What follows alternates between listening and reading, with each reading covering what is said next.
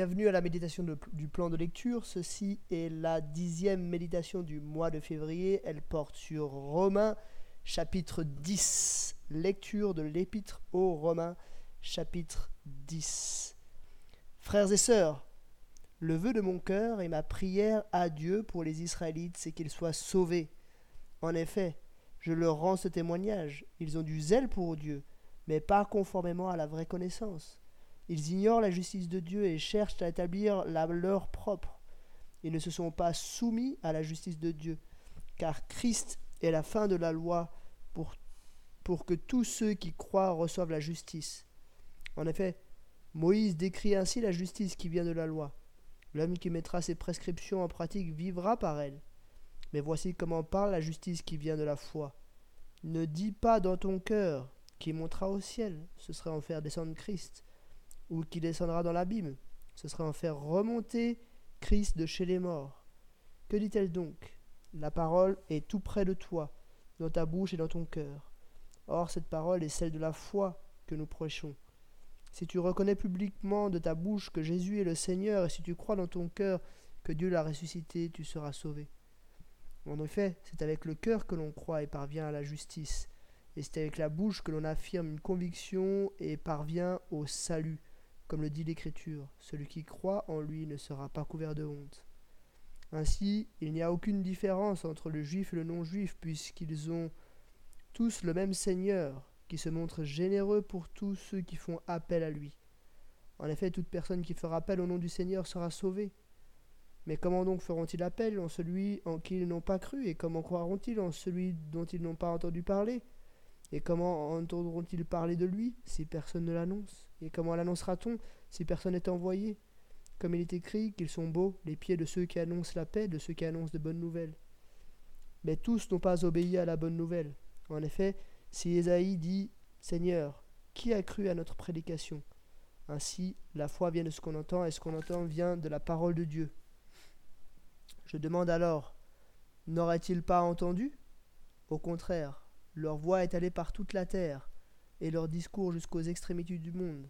Je demande encore, Israël n'aurait-il pas compris? Moïse, le premier, dit, Je provoquerai votre jalousie par ceux qui ne sont pas une nation. Je provoquerai votre irritation par une nation sans intelligence. Quant à Ésaïe, il pousse la hardiesse jusqu'à déclarer Je me suis laissé trouver par ceux qui ne me cherchaient pas je me suis révélé à ceux qui ne me demandaient rien. Mais au sujet d'Israël, il dit, à longueur de journée, j'ai tendu mes mains vers un peuple désobéissant et rebelle. Jusqu'ici, la lecture de Romains chapitre 10.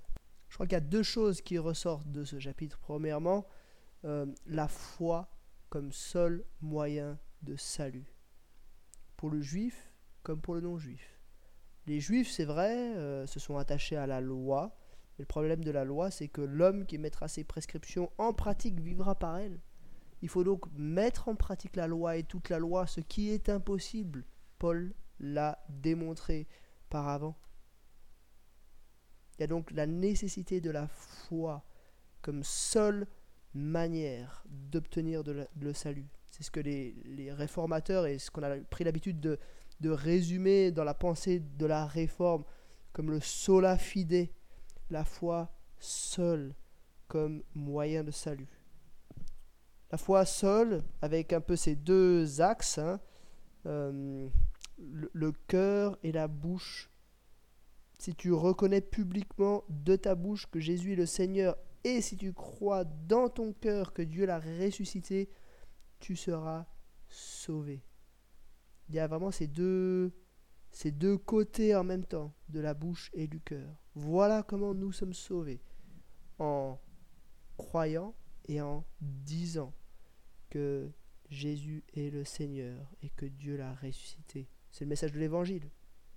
Puis la deuxième idée, euh, très forte dans ce chapitre, c'est une idée missionnaire puisque nous avons cette nouvelle, cette bonne nouvelle, cet évangile, hein, c'est le même mot, hein, bonne nouvelle, c'est la traduction en français du mot évangile en grec, euh, puisque nous avons cette bonne nouvelle, nous avons pour responsabilité de, la transmettre, d'annoncer. d'aller euh, par le monde auprès de tout être humain pour lui communiquer cette bonne nouvelle. Sinon, comment l'entendront-ils? Comment seront-ils sauvés? Il y a urgence, urgence pour transmettre ce message de l'Évangile. Entre autres à Israël d'ailleurs. Israël qui a ardemment besoin d'entendre ce message. Voilà, c'était quelques pensées sur Romains chapitre 10 et je vous dis à demain pour un nouvel épisode.